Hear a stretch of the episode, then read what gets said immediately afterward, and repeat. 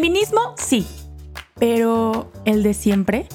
¿Hay otras maneras de conocer la actualidad y buscar respuestas a las dudas que tenemos? Nosotras pensamos que sí y queremos que te sumes a esta conversación de no las típicas feministas.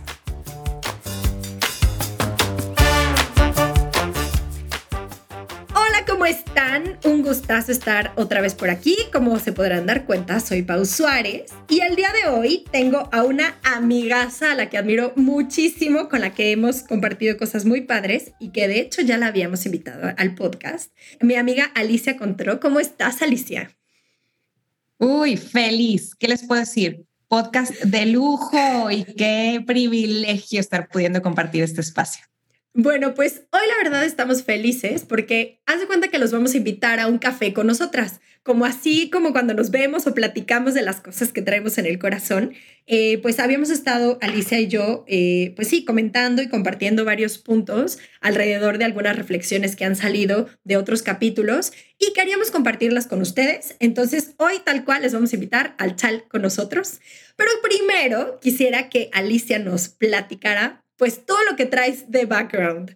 Porque aparte que me encanta tu forma de ser y creo que tienes muchísimos talentos, pues también has caminado un buen tramo de formación que creo que te da como pues una perspectiva y una capacidad para pues compartir con nosotras muchas cosas. Entonces, ahora sí, échale su currículum, comadre. Bueno, muy bien. A ver, soy mamá primero que nada, esposa y mamá. Entonces, eso creo que es importante porque vamos en la lucha. A veces mi principal foro de trabajo son padres de familia y la verdad es que a veces es difícil cuando te dedicas a dar cursos, a dar conferencias, a dar citas de orientación, porque pareciera que los que estamos de este lado todo lo tenemos bajo control y vamos súper bien. Un día, de verdad, Pau, voy a grabar a mis hijos. Tengo cinco hijos, tenemos el regalo de tener cinco hijos entre 22 y 10 años. Un día ya les dije que los voy a grabar diciendo, no se crean, mi mamá ayer se portó súper mal y nos gritó a todos, sabes.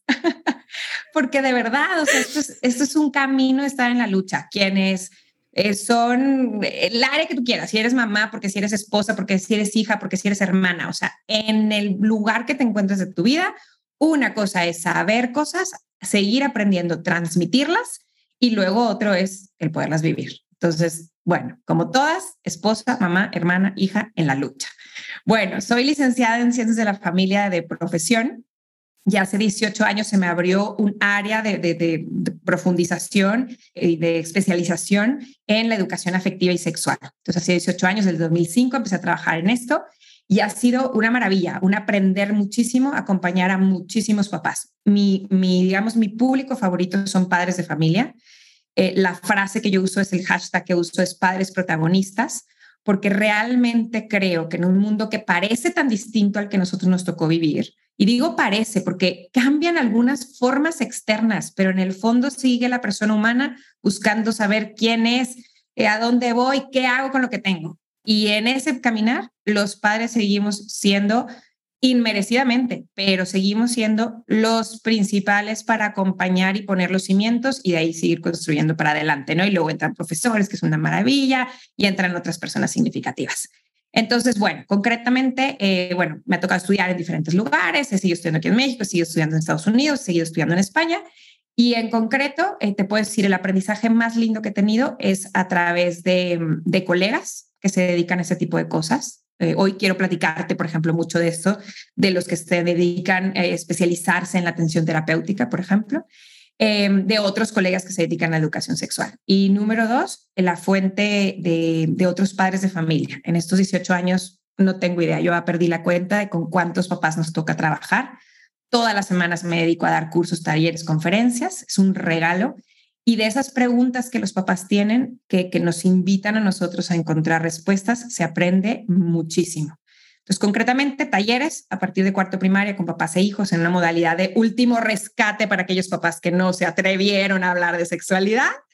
Eh, luego también con chavos y así, pero foro principal, papás, desde que están pensando ser papás hasta los papás de hijos más grandes y, profesores, que de hecho la próxima semana cierro, cierro un, ciclo de, de conferencias con un grupo de profesores que ha sido también una bendición. Así que bueno, esto hay, esto es lo que hay aquí de invitada hoy en las, no las típicas feministas. No, hombre, tipasasasa. Y aparte, creo que eso es lo más padre, Alicia, que reconocernos caminantes, ¿no? Todos peregrinas en, una, en un camino en el que pues compartimos lo que tenemos, sí de conocimiento, sí de experiencia, pero sobre todo pues lo que somos, ¿no? Y creo que eso es un regalazo que, que pues tú me has enseñado también, el entender que más allá de ser expertos con todos los doctorados y teoría impresionante, pues es en la realidad, es en la realidad y en lo que podemos compartir de quienes somos, de lo que tenemos, para tratar de construir pues mejores familias, mejores situaciones, mejores, este, pues sí, posibilidades para los profesores, para los chavos y pues desde donde estamos, sembrar nuestra gotita, nuestra semillita y pues ir aportando. Muchísimas gracias por eso. Y bueno, nuestro, les platicamos un poquito el contexto. Nuestro diálogo eh, o el chal acá entre las comadres empezó mucho platicando a raíz de los capítulos de trastornos alimenticios y cultura de la dieta con Natalia Garza, el tema de prevención de abuso sexual con Ale Santillán y con Ani Ponce y el último que tuvimos, o penúltimo, del tema de mujeres y adicciones con Nirvana Hank. Porque creo que, aunque son tres temas muy particulares y cada uno con sus cada unadas, pues sí nos hablan de una realidad muy compleja, de algunos de la variedad de posibilidades que hay entre las problemáticas más complicadas que viven nuestros chavos y nuestros niños incluso, que para mí eso es algo súper fuerte, porque no sé ahí que, tú qué opinas, pero creo que eh, esta posibilidad de las redes sociales nos ha abierto muchísimo un mundo en el que estamos mucho más conscientes de estas problemáticas, ¿no? O sea, abuso sexual infantil ha existido siempre, pero pues no se había visibilizado tanto. El tema de las adicciones ha existido siempre, ahora con unas modalidades y unos tipos de droga mucho más complicados, pero pues ahí está, ¿no? El tema, por ejemplo, pues también de, toda esta cuestión de la alimentación, pues por dietas o por modas o por tratar de, parecerte al modelo este, de, ¿cómo se llama?, el cuerpo perfecto del momento, pues siempre ha estado, pero sí creo que hay en el fondo algunos elementos importantes que podríamos poner eh, pues más atención, ¿no? De lo bueno que es ser más consciente, pero también de este riesgo que tú y yo platicábamos de en cualquier momento nos vamos a volver, eh, o sea, paranoicos con tanta información, ¿no? Entonces, pues a ver, ¿tú qué opinas en esto, Alicia? Me encanta justo con lo que cierras, la ansiedad. Miren, por ejemplo, yo dedicándome a temas de, sexualidad, ¿no? Eh, abril, padrísima la conciencia de, la prevención del abuso sexual infantil, hubo, hubo eh, gente, psicólogas y etcétera, compartiendo información súper valiosa, herramientas para los hijos. Pero yo en lo personal de repente sí me doy mis buenos detox de Instagram porque no, no, o sea, no, no me da la vida y entre que no me da y que no quiero que me dé, de repente los ratitos que estaba yo así un día consumiendo y encontrando cosas interesantes, sí acababa yo con una sensación así como de, ¿saben? Pecho oprimido de, madre mía, cojo a mis hijos y, me voy a mm, la Antártica. Entonces, creo que eso no ayuda. O sea, sí creo que necesitamos desde aprender a discriminar información, que sí, que no, que es verdadero, que no. Porque en una misma noticia, y ustedes son buenísimas para hacer estos análisis también, ¿no? O sea, hay diferentes perspectivas para ver las cosas y las podemos ver de tantos diferentes ángulos que como mamás a veces en el día a día no nos da, y como papás lo mismo, ¿no?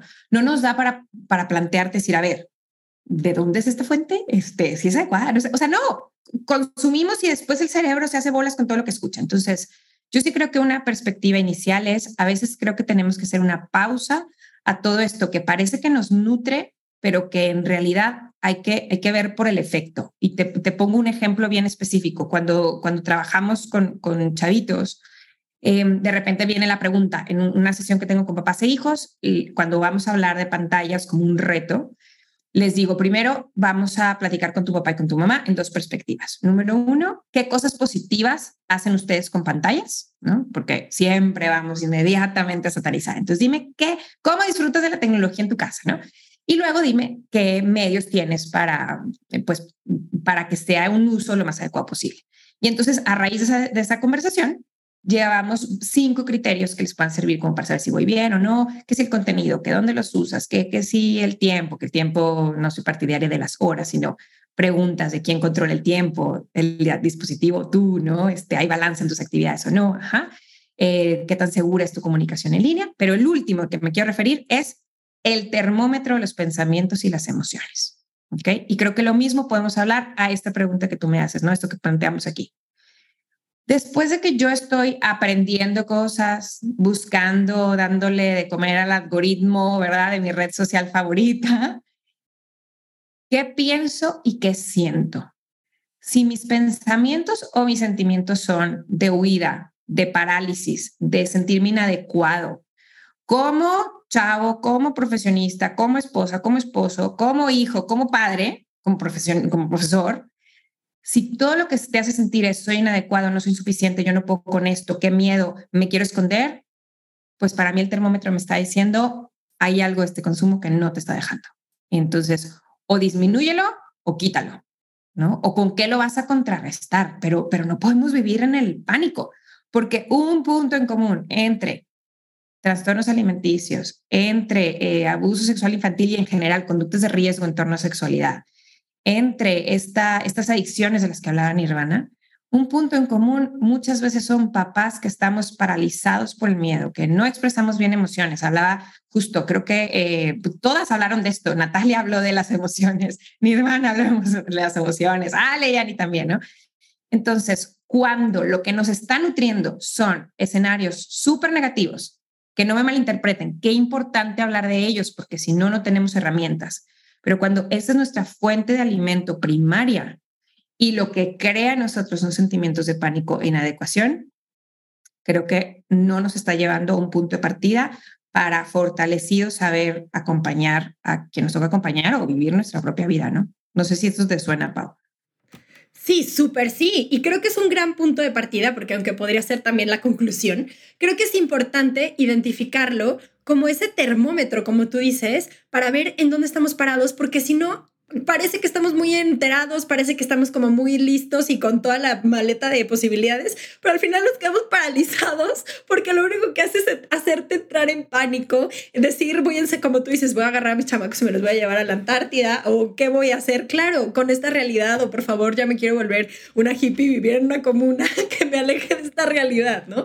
Porque sí, o sea, al parecer esta sobre, o sea, es este sobreestímulo y sobre información de lo, una misma realidad cuando no nos damos ese tiempito para tomar distancia y para realmente analizar la circunstancia en, o sea, en, todas sus, en todo su contexto y toda su realidad, pues sí abruma y abruma mucho. Y no me parece, aunque no soy experta en el tema, pero creo que hay una relación concreta entre este sobreestímulo y sobreinformación que tenemos y los niveles de ansiedad y depresión que hay en la realidad actual, ¿no? Entonces, bueno, partiendo un poquito de esta realidad de decir, primero, aguas con entrar en estado de crisis y de alerta y de agobio, porque eso tampoco nos va a ayudar a mejorar estas circunstancias, porque eso tampoco nos va a ayudar a dar pasos. Definitivamente no me quiero imaginar lo que ha de ser ser una mamá que de repente te das cuenta, por ejemplo, también esta realidad de las autolesiones, ¿no? Que tu hija en quinto, sexto, secundaria está viviendo estas circunstancias o el saber que tu hijo está teniendo una circunstancia de bullying, o que a lo mejor te enteras que tienen una situación eh, de, conducta de riesgo de la que quieras, ¿no? Adicciones, tema de sexualidad, lo que sea. Si te enteras. Qué difícil llegar a esa postura y decir, ¿qué hago? ¿Qué miedo? O sea, qué agobio, me quiero informar de todo, pero al mismo tiempo me quedo paralizado. Y creo que ahí tú nos puedes compartir como muchas experiencias de, porque sí creo que hay como un o sea, como algunos caminos que los papás suelen tomar cuando pasan esas circunstancias y que muchas veces no ayudan. Entonces, si tú te encuentras con una situación así, con un papá o una mamá o que se toparon con una realidad así, como que cuál serían los pasos que le dirías? Primero, segundo, y ahora vamos avanzando y por favor busquen a Alicia para que vayan a terapia con ella. Bueno, no, no van a terapia conmigo, pero sí una cita de orientación. Ah, sí, perdón, orientación. A ver, eh, yo me dedico a la orientación familiar, que digamos que en toda la línea de acompañamiento terapéutico, yo soy el médico general. Es más, yo creo que no llego ni a médicos, pero me explico. Quien hacemos un primer diagnóstico, la orientación familiar es dentro de toda la línea terapéutica, pero un poco esa es mi chamba, es, es hacer como, como, como este historial clínico de decir, a ver, ¿qué está pasando? Ver como diferentes opciones que podamos hacer. A veces los mismos papás pueden tener los recursos necesarios para salir adelante y cuando vemos que se requiere un acompañamiento para generar más recursos, entonces ahora sí se manda eh, a terapia con las personas que pueden ayudarnos. Bueno, ahora en este acompañamiento de orientación, que me ha tocado ver ante diferentes situaciones, como justo adicciones, como conductas de riesgo, como autolesiones, como trastornos alimenticios. Ok, te voy a platicar primero, Pau, como de cierto perfil de papás que encuentro, como, como posturas distintas ante la situación, que siempre me toca encontrar y luego que les propongo hacer en contraposición. Em, hablaríamos de cuatro, ¿ok? Algunos pueden migrar de una a otra. Unos son, em, depende de qué tan riesgoso sea el tema, pero un poco, pues ya pensando que no hay nada que hacer, ¿ok? Entonces, digo, si tu hijo tiene ideas suicidas, quiero pensar que no vamos a encontrar papás en esa situación. Pero, por ejemplo, tenemos un hijo que no es bulleado, sino que es el buleador. Esto es una conducta de riesgo. Un hijo que está bulleando es por, porque tiene esa necesidad de estar molestando a otros, ¿no? O un adolescente, imagínense un chavito de segundo secundaria, primero secundaria que está tomando. Es una conducta de súper riesgo. El impacto que tiene el alcohol en un cerebro de un niño de 13 años no se puede comparar cuando tienes 33, ¿no? No se diga más. Entonces, em, papás que ante el problema X es un poco como, ay, da igual, están comprados un poco porque el mundo es diferente, porque qué exagerados, o lo que tú quieras, ¿no? Tipo uno de papás. Estos papás, la verdad, Pau, no son los que más me preocupan, porque a veces, digo, hay unos que tenemos poco que hacer, pero a veces eventualmente el tiempo da la razón, ¿no? Desafortunadamente a veces los problemas escalan y entonces dicen, ok, si quiero ayuda, o a veces si les das un poquito de información y hay buena voluntad, la persona reacciona. No siempre, pero pasa. Ok, luego tenemos un poco a los en medio. Y estos en medio que pues les da miedo, o sea, les da miedo actuar. Están como generalmente, este es el grupo más grande de papás que les han dicho, por ejemplo, es que si, es que si tu hijo está haciendo esto, te voy a poner un ejemplo distinto, es que no le quiero dar un celular porque ha llegado muchísima información, que aunque las redes sociales no son el demonio, pero pues sí, si les llegamos muy chiquitos con las redes sociales, pues les va a costar más trabajo. Pero mi hija de quinto primaria es la única que no tiene celular, entonces si no, no la van a incluir en el grupito y entonces no la van a invitar a las fiestas, entonces va a quedar sola. Entonces, estos papás que se encuentran con la disyuntiva de lo que creen que es correcto, pero ni modo, tengo que sucumbir ante lo que la mayoría hace porque, porque si no hay un bien mayor que ellos están buscando, que en el imaginario colectivo no hay otra forma de alcanzarlo y que además es un bien superior al que tú estás viendo. Entonces, sobre ese bien que me han dicho o que, pues ni modo, vamos y sucumbimos todos nuestros valores. Estos papás generalmente, si les das una alternativa, si les pones una perspectiva distinta, si les das un poquito de acompañamiento e información, ¡pum! Estos son los papás que más fácilmente salen adelante. Te cuento el tercer tipo, que son los que en mi experiencia más me preocupan. Y son los que no importa qué le pase a la vida del hijo, siempre tiene la culpa el exterior. ¿Ok?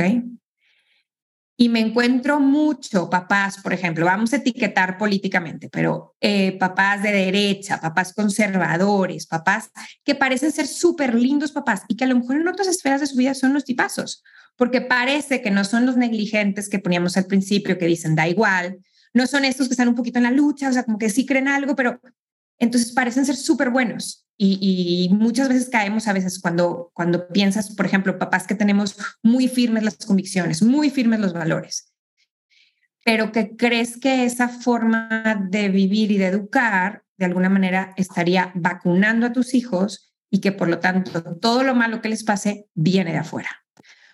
Pau, estos son los que más me han dolido encontrarme porque me he dado cuenta que inclusive con el primero que pueden parecer negligentes, por ponerles un nombre estereotipado, ¿no? El negligente, el papá promedio y este papá, no sé cómo ponerle, controlador.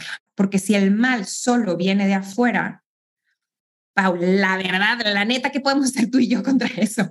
No, y a ver, y creo que estás dando en el clavo, porque aunque a lo mejor es difícil ponerle etiqueta al papá, porque a ver, podrán o no poder, o, podrán no ser tan controladores en la educación con sus hijos, pero creo que sí es el caer también en estos temas en ideologías, ¿no? O sea, en posturas polarizadas en las que creemos que nosotros no podemos hacer mal, nada, que el problema está fuera, pero que entonces cuando el problema no está en mis manos, no tengo posibilidad de juego y indirectamente el gran problema es atacar a todo el resto del mundo, cambiar el exterior, sin darme cuenta que donde sí puedo hacer cosas es en mi propia familia. Y que aunque creemos que no, definitivamente somos humanos. Aunque tengamos todos los argumentos, aunque defendamos o tengamos la certeza de estar del lado de la verdad, pues siempre va a haber matices que se nos barren, siempre va a haber circunstancias concretas y eh, también como características de la realidad de mi hijo, de su personalidad, de la problemática particular en la que está. O sea,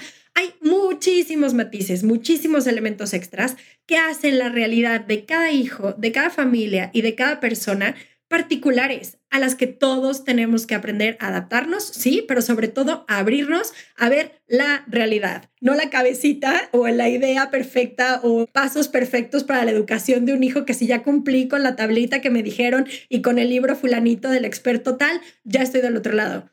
Eso es la vida real, no la teoría. Exactamente. Fíjate, cuando cada vez que hablas de esto me hizo pensar en el testimonio de un papá que escuché hace muchos años sigo como unos 10 años, es su hijo se había, mm, se había suicidado. Era un hijo que sufría bullying, se había suicidado en primero, segundo, secundaria. Y su testimonio me cambió la perspectiva para siempre. Yo en ese momento estaba batallando con uno de mis hijos, em, estaba batallando en lo social. Y entonces recuerdo que él decía, es que a mi hijo no lo mató el bullying. A mi hijo lo mató una depresión que su mamá y yo no detectamos a tiempo. ¡Oh! Wow, asumir eso me pareció, bueno, impresionantemente valiente, pero ¿sabes lo maravilloso de eso? Cambia la perspectiva, porque yo sí puedo, como todo lo que decías ahorita, yo sí puedo ser un mejor papá. Yo no puedo cambiar a las grandes empresas. Digo, hay quien está llamado a hacer eso y hay quien está llamado a hacer política pública. Genial. Quien se sienta llamado a, a incidir en esos grandes cambios maravillosos el común denominador de los seres somos simples mortales que nos toca incidir en nuestras pequeñitas esferitas. Y ahí es donde se juegan las luchas más importantes. Pero si yo creo que solo soy presa de mis circunstancias, no hay nada que hacer.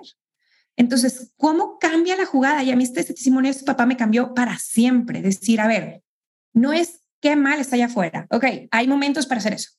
Pero después, sí, por ejemplo, casos muy comunes mi hijo está batallando en la socialización, mi hija está batallando para ser amigos. Ok, yo no puedo hacer nada por los amigos. Es más, cuando los papás se involucran, y te voy a poner un caso específico. Imagínate, niño primero secundaria, em, empieza a batallar muchísimo con la socialización de los compañeros y luego ya va escalando, ¿no? Entonces, las herramientas que mamá le estaba dando a su hijo en casa no estaban funcionando hasta que un día la mamá, en la desesperación del dolor de ver a su hijo así, muy entendible, no lo ideal, decide contestar en el chat de mamás de la generación a decir, por favor, dejen de molestar a mis hijos, a mi hijo, por favor, y hagan esto. Yo decía, ah, entiendo desde dónde le hizo la mamá, pero a este hijo que está batallando para ser amigos, ¿qué le faltan? Habilidades sociales y particularmente habilidades sociales masculinas, porque son diversas en el grupo donde nos vamos moviendo, ¿no? Entonces, imagínense lo que un niño de 13 años recibe como mensaje. Tú no te puedes defender, tú no puedes hacer amigos. Tan es así que tu mamá, ni siquiera tu papá, tu mamá tiene que solucionar tus problemas. ¿Qué vamos a solucionar desde ahí? Nada. Y puedo entender de dónde la mamá lo hizo. O sea, la, entiendo, empatizo con ella. He tenido el deseo en mi corazón de hacerlo. Pero es cuando vemos, ¿qué necesito? Es el deseo de venganza, el deseo de poner eh, la evidencia en la cara de todas las demás, o el deseo de que mi hijo con lo que está viviendo aprendamos que hay algo que él tiene que hacer mejor y que yo le puedo ayudar a mi hijo a que pueda hacer eso mejor. Y a veces ayudarle es me hago para atrás, a veces es dejo que papá entre a la, a la escena. O sea, hay tantas cosas que como se ve la dinámica familiar distinta para solventar esto pero sí es muy diferente cuando veo la perspectiva solo afuera y eso sería, digamos, el cuarto grupo, solo para no dejarlas quien, quien es obsesiva yo, como yo con los puntos. Dijiste que ibas a decir cuatro tipos de papás. Ok, el cuarto es este. Es el papá que no importa en dónde esté, cambia a ponerse el chip a decir, soy protagonista. Ok, si mi hijo está batallando con adicciones, con trastornos alimenticios, con conductas de riesgo, con que fue presa de abuso sexual o podría ser presa o el que me pongas no sabe ser amigos, está autolesionando, tiene ideas depresivas, ok, yo no puedo cambiar el mundo, es más, te voy a decir algo todavía más fuerte, yo no puedo cambiar a mi hijo, pero sí puedo cambiar yo. Qué fuerte lo que estás diciendo. Cuando contaste este testimonio del papá, tengo que confesar que se me puso toda la piel chinita de empatía con el hombre, de quererlo abrazar, pero sobre todo con lo que dices, de la valentía de decir, o sea, y creo que aquí hay como varios elementos que quisiera rescatar. Primero, definitivamente, sí, somos todos parte de poder construir un mundo mejor, ¿no? En el que busquemos todos la verdad, busquemos la justicia, busquemos un mejor país, habrá quien tiene vocación política, habrá quien tiene vocación en, en asociaciones civiles, pero incluso a ellos, si tienen familia, también les toca voltear a su ranchito, a su casa, a su realidad y decir, ¿cuál es mi papel aquí? Me quito la cachucha de lo que estoy haciendo afuera, que también es muy, muy importante y muy valioso, pero regreso a mi realidad de aquí, en donde lo más importante es esta dinámica. Y algo que se me hizo o sea, espectacular y de hecho de donde nace la idea de este capítulo, es esta realidad de entender que en todas estas conductas de riesgo, lo más importante son las dinámicas dentro de la familia. Y dinámicas que se tienen que adaptar a las necesidades, no a una construcción que tenemos en la cabeza y del libro de lo que es la familia perfecta no una idealización de lo que creo que nosotros como familia estamos funcionando y los roles que estamos cumpliendo. Porque creo que también ahí caemos en un riesgo importante y en todas las realidades de la vida. O sea, lo estoy diciendo y aunque yo no soy mamá ni nada por el estilo, me están llegando varias pedradas de lo que estoy diciendo. ¿Por qué? Porque creo que sí hemos construido muchos ideales de lo, el matrimonio ideal, la familia ideal, el hijo ideal, el tipo de educación ideal para mis hijos. Perdón, pero eso no existe. O sea, existe lo que se puede hacer lo mejor posible ante una realidad particular.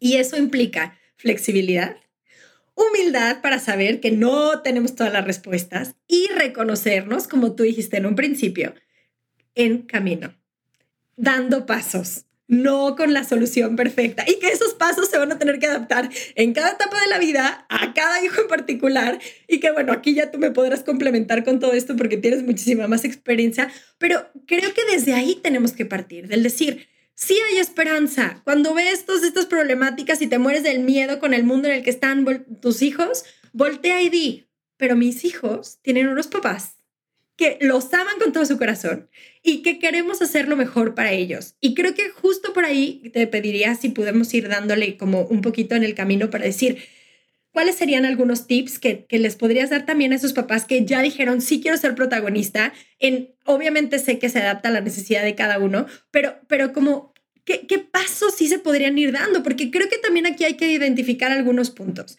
En todas estas conductas de riesgo y en todas estas realidades, hay carencias particulares de un corazón particular, con una personalidad particular, con un temperamento particular, con heridas particulares que no le quisimos hacer porque obviamente amamos a nuestros hijos, pero es la realidad humana, todos, todos, hasta el que tiene la mejor eh, autoestima y la, la mejor presencia y que parece que es toda seguridad y sin ningún problema en la vida todos vamos cargando heridas, todos vamos cargando carencias, todos. Entonces, desde esta realidad de primero quitarnos la imagen de todo está perfecto, que creo que es un paso súper importante de ceguera.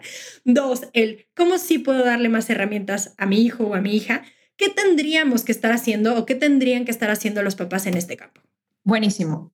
Yo te diría, conforme te escuchaba, Pau, pensar en mi propio camino. Y les comparto, este ciclo escolar estaba yo de camino a un taller, a dar un taller, y, me empecé a dar cuenta de una dificultad que estábamos teniendo con uno de mis hijos, uno de nuestros hijos. Y me empecé a dar cuenta de que, pues con conciencia de esto, justo el rol que tienen los papás, pues también te empiezas a dar cuenta de dónde la regaste, ¿no? Entonces, de pronto, así lo que se me viene a mi mente es, pues, la culpa, ¿no?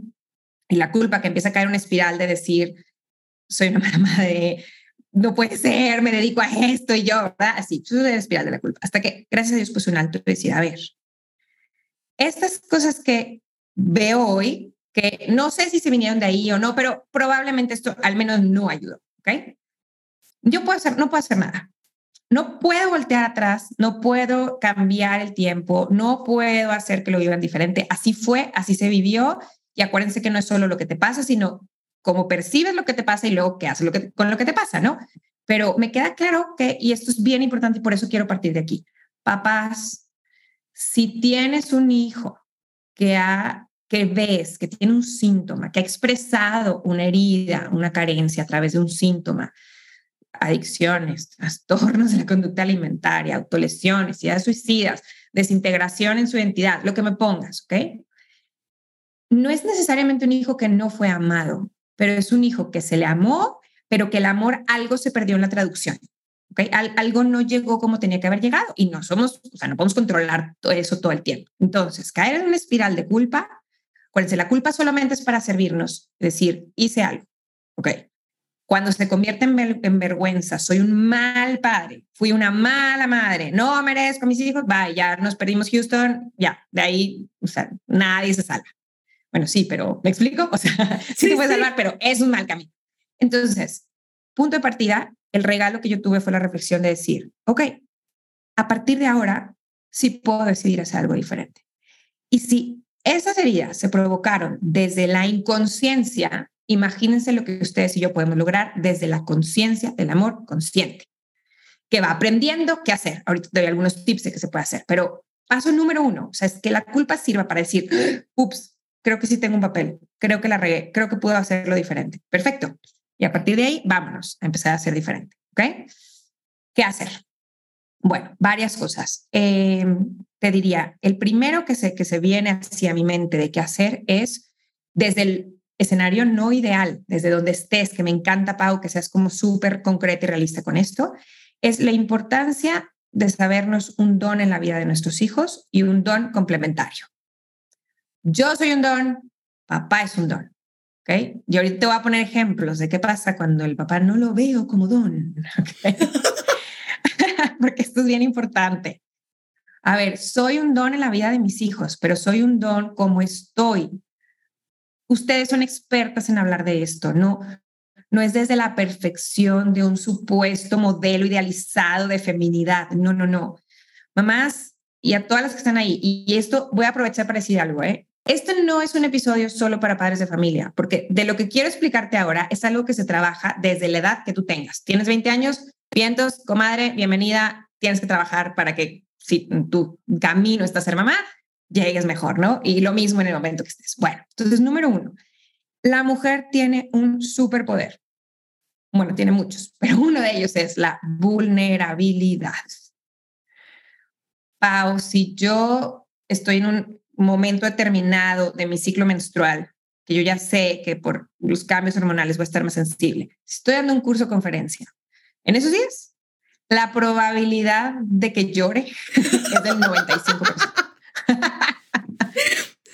Antes me daba pena, Pau, te ha pasado lo mismo. I feel you, I feel you, sí, sí, total. O sea, claro. Y, y es más, es más, o sea, me, me ayuda tanto si sé en qué momento voy a decir, ok, vamos con todo, hoy viene un curso emotivo, o sea, desde prepararme a, ay, hoy estuve súper emotiva en el curso, ah, sí, cierto, y regresar, sabes, a tu calendario, ah, ok, sí, ya, eh, me habla mutuamente. Antes, esto me daba mucha pena, ya no, porque el cuerpo de una mujer que está intrínsecamente conectado con, su, con sus emociones, con sus cambios físicos, es maravilloso, o sea, nos permite ser más empáticos, nos permite conectar más con las necesidades físicas de tengo hambre, tengo sueño y ver que el niño tiene hambre, tiene sueño, pero pasa por aquí.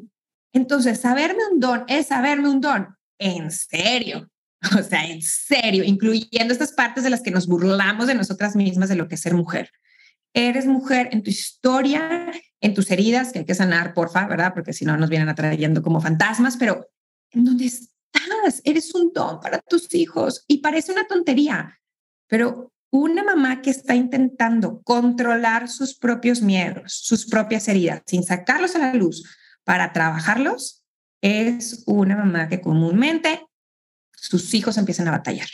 Porque si yo no me permito vivir mi vulnerabilidad, mis hijos tampoco van a poder ser vulnerables. Y fíjate, Nirvana habló de eso, Natalia habló de eso, eh, hablaron de eso tus invitadas, de lo importante de verbalizar las emociones. Y esto parte por saber un don. Y como estoy, eso me encantó. O sea, un don como soy, incluso mis experiencias difíciles, incluso mis heridas pasadas, incluso las cosas que me cuestan de mi personalidad. Como dices, esas me ayudan a poder empatizar con la realidad de otro. Me encantó, me encantó. Entonces, uno, sabernos uno, un don. saber si estamos hablando de la paternidad, ¿ok? Y ahorita lo migro a la espera previa a la paternidad o, o sea, además de la paternidad. Saber que el papá de mis hijos es un don. Esto en un mundo de, vamos a entrecomillar porque nos escuche y no vea mis manos, en un mundo de masculinidad tóxica. Una vez escuché a Jason Everett, tiene un episodio muy interesante, hablando de que no existe la masculinidad tóxica, Yo dije, a ver, vamos a escuchar esto, ¿qué onda con eso, no? Dice, porque si un hombre, voy a resumirlo, si un hombre es lo que está llamado a ser, eso es lo opuesto de la toxicidad. Entonces podemos hablar de hombres que se comportan tóxicamente, pero masculinidad tóxica como definición y me hizo todo el sentido. Y te voy a poner un ejemplo que les digo a mis niños en talleres de pubertad. Ok, a ver, Pau, ayúdame. ¿Te acuerdas qué parte del cuerpo de las mujeres se nos ensancha en la pubertad? Sí, la cadera. Cadera. ¿Los hombres? ¿Los músculos? Ah, ok, los músculos, pero piensa la parte arriba del cuerpo. Ah, los hombros, sí. Claro, hombros, espalda, ¿no? Y con, con ellos los músculos. La mujer se ensancha en nuestra cadera para ser capaces de poder recibir la vida. A los hombres se les ensanchan los hombros para ser capaces de proteger la vida. ¿Ok? ¡Wow! Y que yo caché esto, dije, no inventes. Entonces, el hombre en la vida de nuestros hijos e hijas está llamado a ser un don. Eh, si es el marido con el que vives, ¿ok? Imagínate que, Pau, es impresionante, pero a veces las mamás corremos de la disciplina o de la educación casi a los papás cuando tu bebé tiene una semana de nacido, lo está repitiendo el papá y tú, los ¿verdad? Porque los papás repiten a los bebés así y eso es un bien. Digo, enséñale, ¿verdad? Digo, tampoco es que, pero un papá que ama a su hijo no le va a sacar los pulmones. Sí, tiene la mano más pesada que tú, ajá, y no pasa nada. Y no pasa nada. Y tampoco tú eres experta, o sea, tú también estás aprendiendo. Además, ese es otro punto, sí. Entonces, papá va a hacer las cosas distintas que yo. Y así como yo tengo una curva de aprendizaje, él también, pero tengo que confiar en su instinto masculino que va a enseñar otras cosas. Y regreso al ejemplo de la pobre mamá que sintió, la necesidad de resolver las cosas a su hijo. Cuando ella entiende que ese no es el camino, porque hay un final, feliz de la historia, y a la hora que la mamá dice, mis herramientas femeninas no están ayudando y dice, a lo mejor lo que necesitas es a papá. Papá enseñó cómo enfrentarse a los amigos. Entonces dio estrategias de cuando esté el bully contra ti, no te lo puedes, no puedes defenderte solo uno a uno. Tienes que, cuando estés en bola, porque lo estaban hostigando con temas de burlas, entonces le vas a contestar la burla de esta manera y entonces todos los demás se van a reír, entonces le vas a quitar poder. Y empezó a tener habilidades sociales. Y al cabo de ese ciclo escolar, este niño tenía amigos. que le faltaba?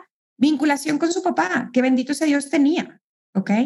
Entonces, señoras, esto se resume a, el papá de tus hijos es un don. Ahora, ¿qué pasa si no es el papá de sus hijos? ¿Ok?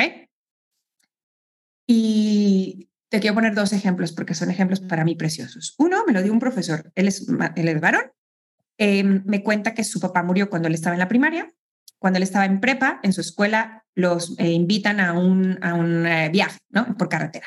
La mamá moría de terror, el papá había muerto en carretera, entonces la mamá, las carreteras, ella no iba con ella, ¿no? Entonces, cuando el hijo llega a pedirle permiso, mamá dice, hijo, no te quiero dar permiso, muero de miedo. Y que no tiene nada malo decir, ok, ahí es tu vulnerabilidad, muero de miedo. Muy bien, perfecto. Pero si papá estuviera aquí, sé que él te hubiera dejado ir porque era importante para ti. Así que en nombre de tu papá, vas. Mamá hace presente a papá aunque no esté. Otro, niño, nunca conoció a su papá, no sé qué pasó con su papá.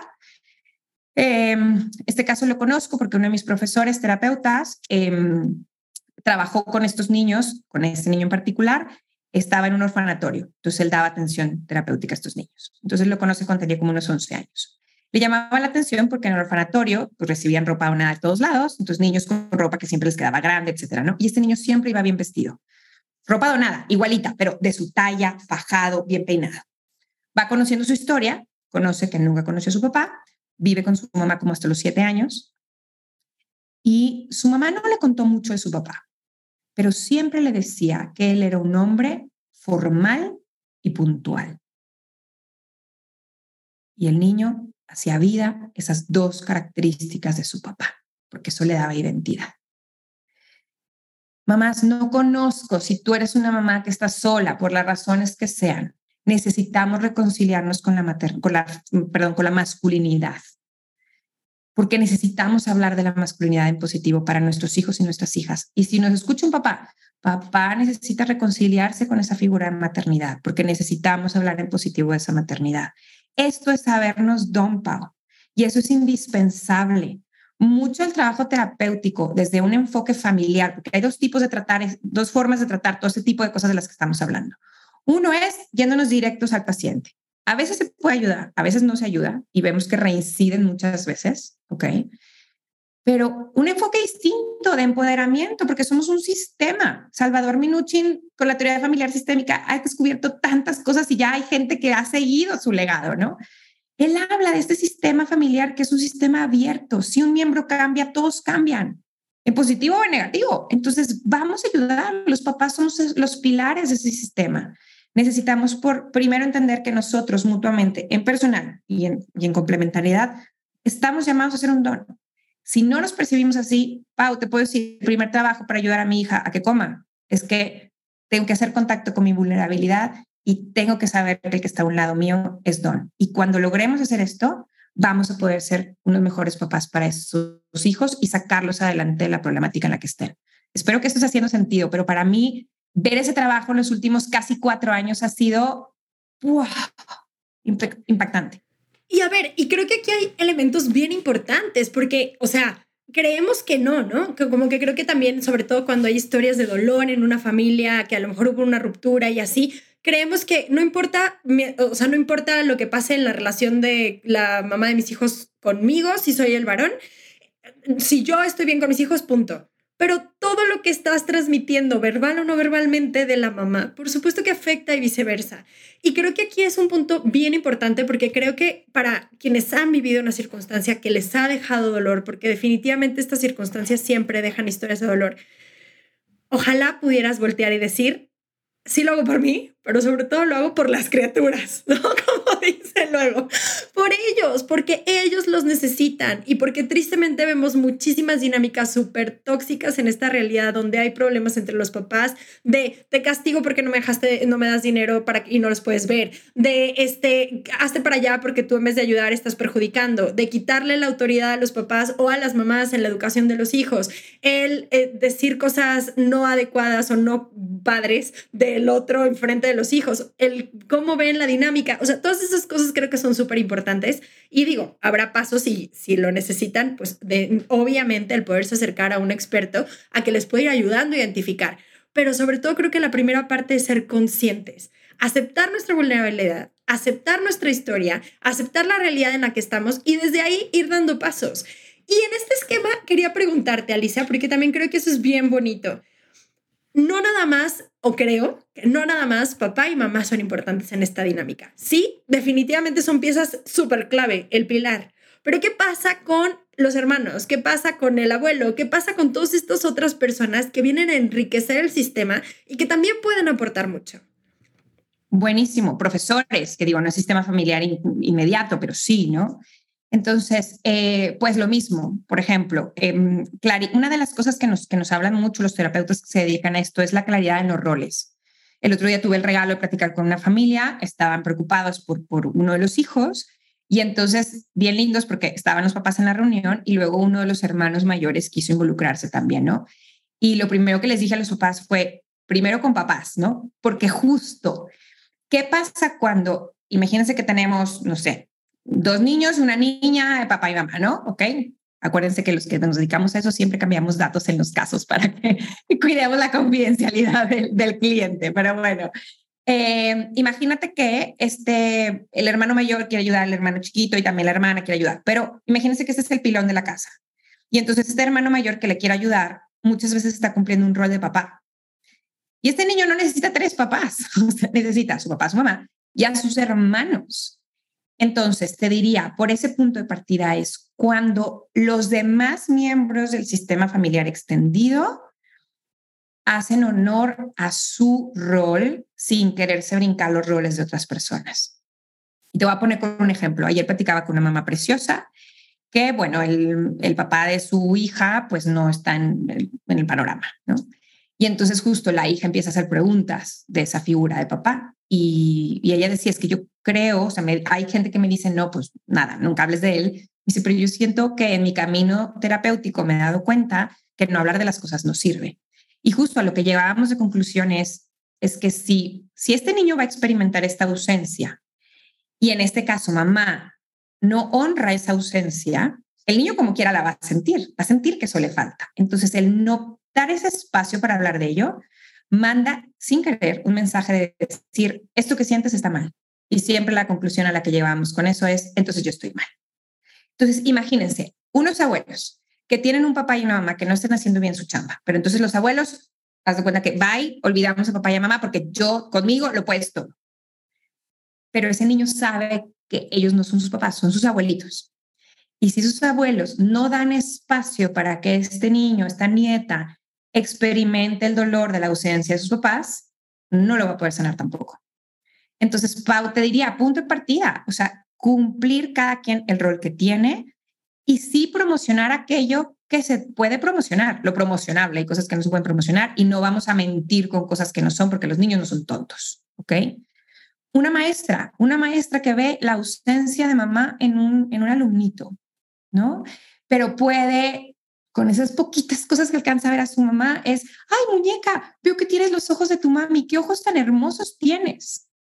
Estamos haciendo un, un, nexo de identidad con esa figura, que es deficiente, que sí, pero por ejemplo, yo te puedo escuchar como no escucha mamá, yo te puedo peinar lo que mami no te peina, yo puedo decir que estoy súper agradecida por tu mami que me deja peinarte, o sea, no se trata de tapar el sol con el dedo, que eso sería como parte de la recomendación que te doy, pero es cumplir el rol que toca, promocionar en la medida de lo posible a esa figura que sentimos que está como, como pues más, ¿verdad? Un poquito más deficiente.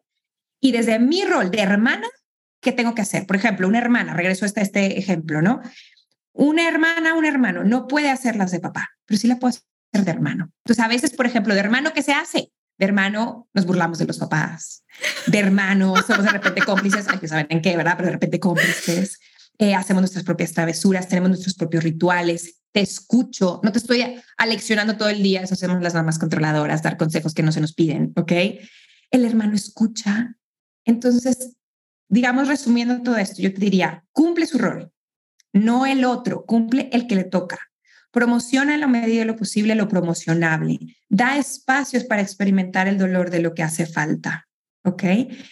Y, cumple ese rol desde, desde el amor, porque, porque al final lo que sana es el amor. Definitivamente, me encanta. De verdad es que me está llenando muchísimo el corazón y estoy segura que esto va a llegar también a muchos corazones.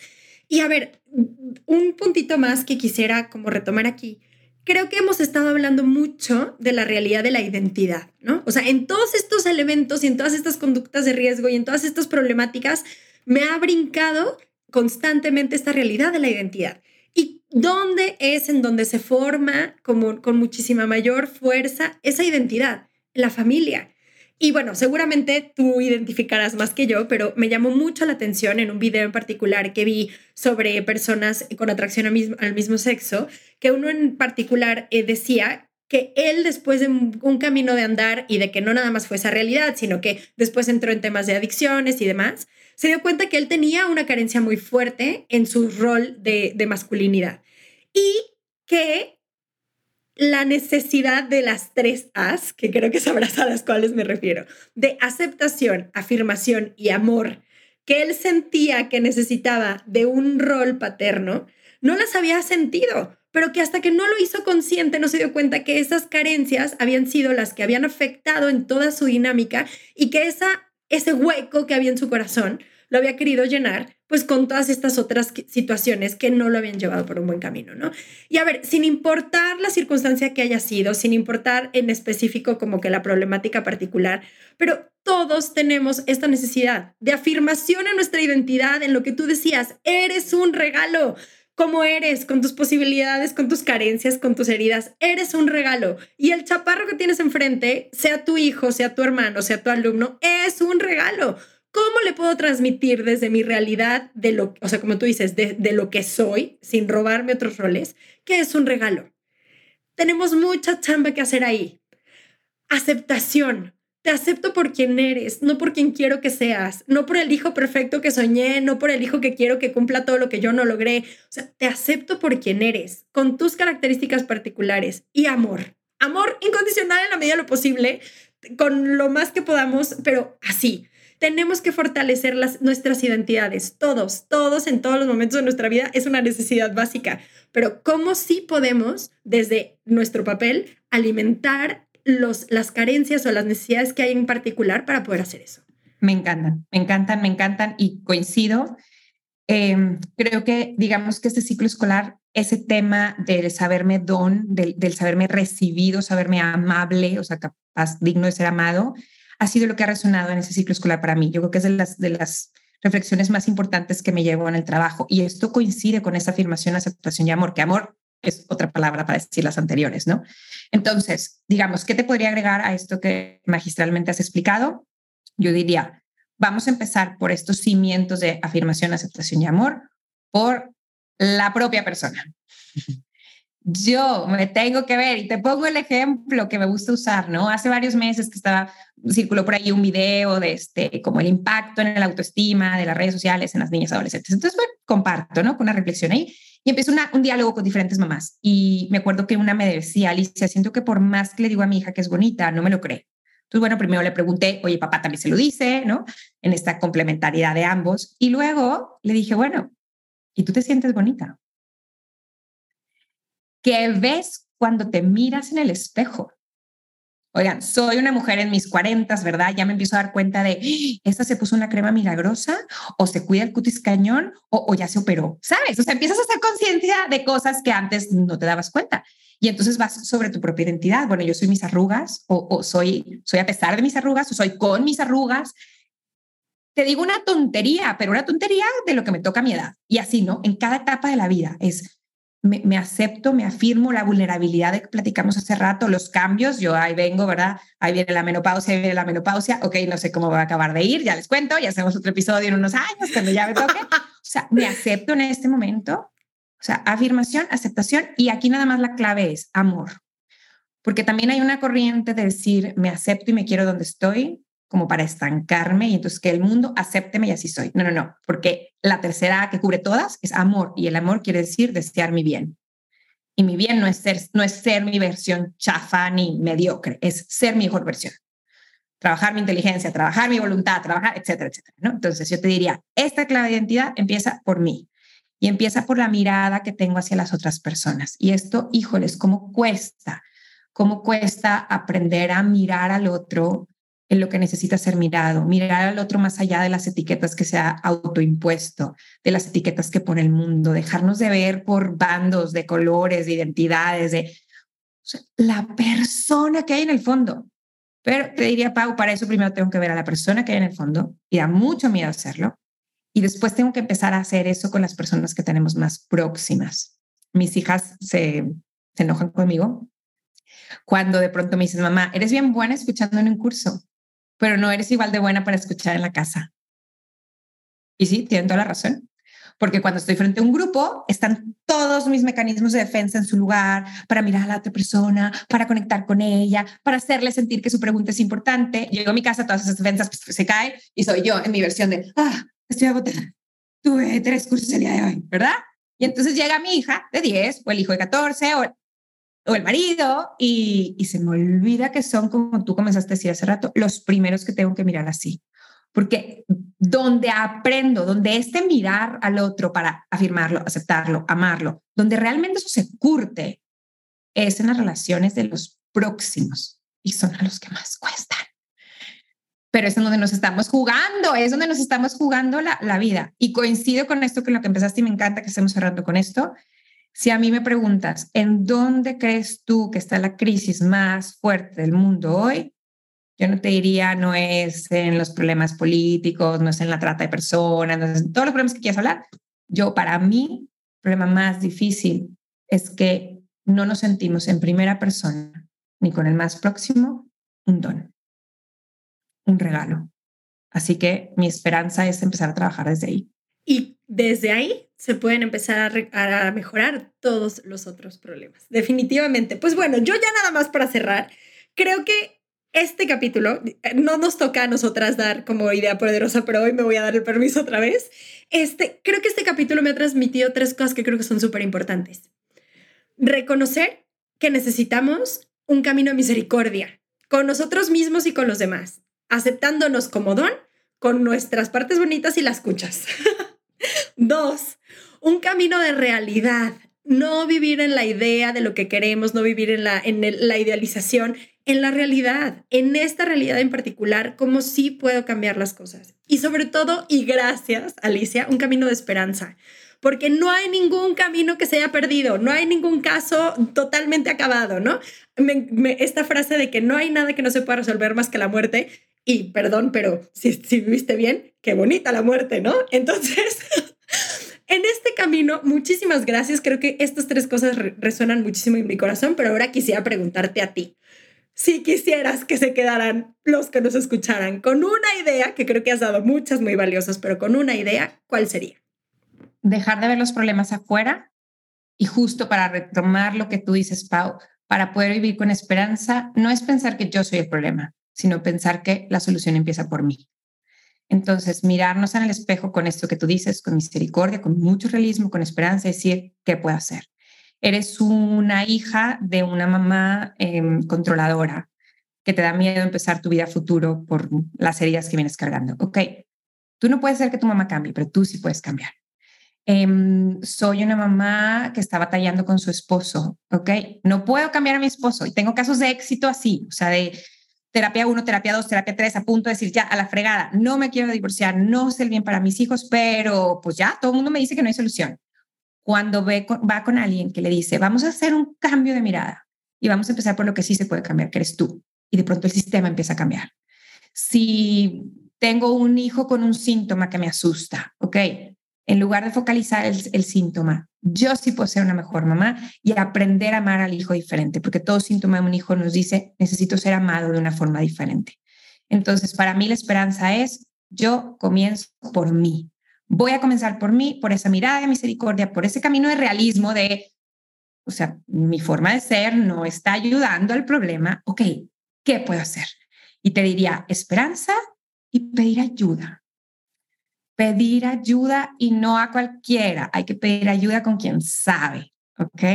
Entonces, pide ayuda con quien tenga una visión como esta, que en lugar de focalizar el problema, vamos al sistema para poder ver qué otras opciones hay. No se puede hacer más de lo mismo esperando el mismo resultado.